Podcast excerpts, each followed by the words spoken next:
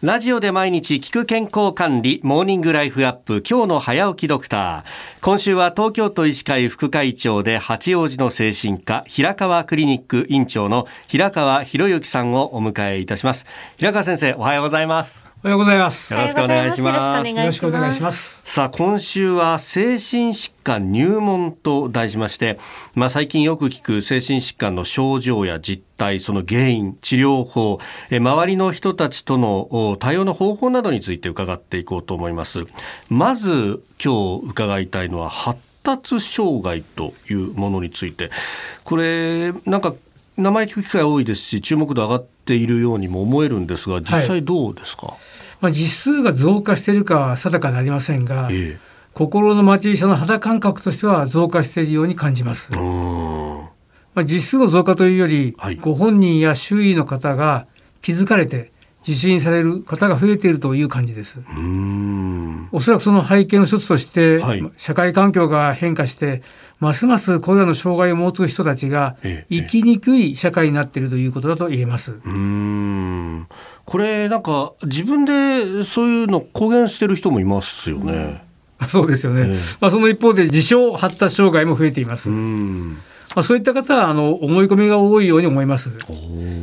しかし、この方々たちは、ここぞという時にははい、ちゃっかりで言うべきことをしっかり達成できています。ほーしかし、発達障害の方は、ここぞという時でも普段と変わらずやらかしてしまうんですね。うーん。これ全体の割合でいうとどのくらいになるんですかね？なかなか調査難しいんですけども、はい。まあ、厚生省の発表では、小中学生の6から8%、うーん。大人でも3%、うーん。まあ、ざっくり見て、約150万人ぐらいいるんじゃないかと言われています。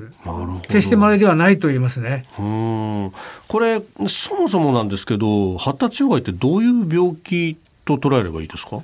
まあ、あのその名前の通り一言で言えばですね、はい。脳機能の発達にアンバランスがある状態です。そうすると結構その中でもそのバランスの取り方の違いでいろんな種類があるってことですか？そうですね。一般的によく知られているのは注意欠陥多動性障害、ADHD という言葉で言われます、はい。 Attention Deficit Hyperactivity Disorder これ訳して ADHD というのがあります。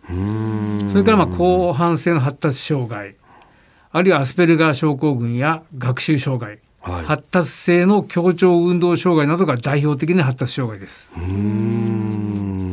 これってそのいくつか重なったりする場合もあるんですか？おっしゃる通りです。もちろん単一のものもありますけれども、かなりの確率、まあ、かなり多いでしょうね。重なり合うことが多くて、ん二つ三つが、まあ、いろいろな濃淡とかグラデグラディエーションを持って混在します。なるほどまあそういう方々に対してもどうやって支援をしていくかっていうのはこれうん考えなきゃいけないですよねそうですよね。いずれにしても発達障害の方への支援は必須です。うーんもう大切なことは発達障害とラベルを貼って差別したり排除するのではなくて、うんうんある特性特徴を持った人として、まあ、認め合うことが大事です。うーん彼らと共に歩むのはどうしたらいいか。そまさに多様性の時代の話です。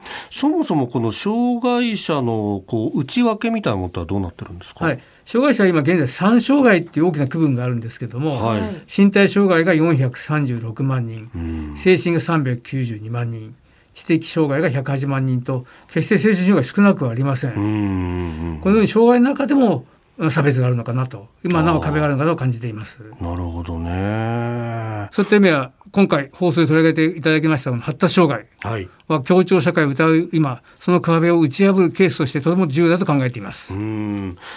えー今週の放送ではこの、まあ、発達障害、まあ、そう言っても、まあ、細かく分けるとまず症状別にも様々あるわけですしまたそれによって周りとしても対応の仕方等々も変わってくると思いますんで、えーそのあたりを掘り下げてお話を伺っていこうと思っております。えー平川クリニック院長平川博之さんでした。先生明日もよろしくお願いします。よろしくお願いします。よろしくお願いします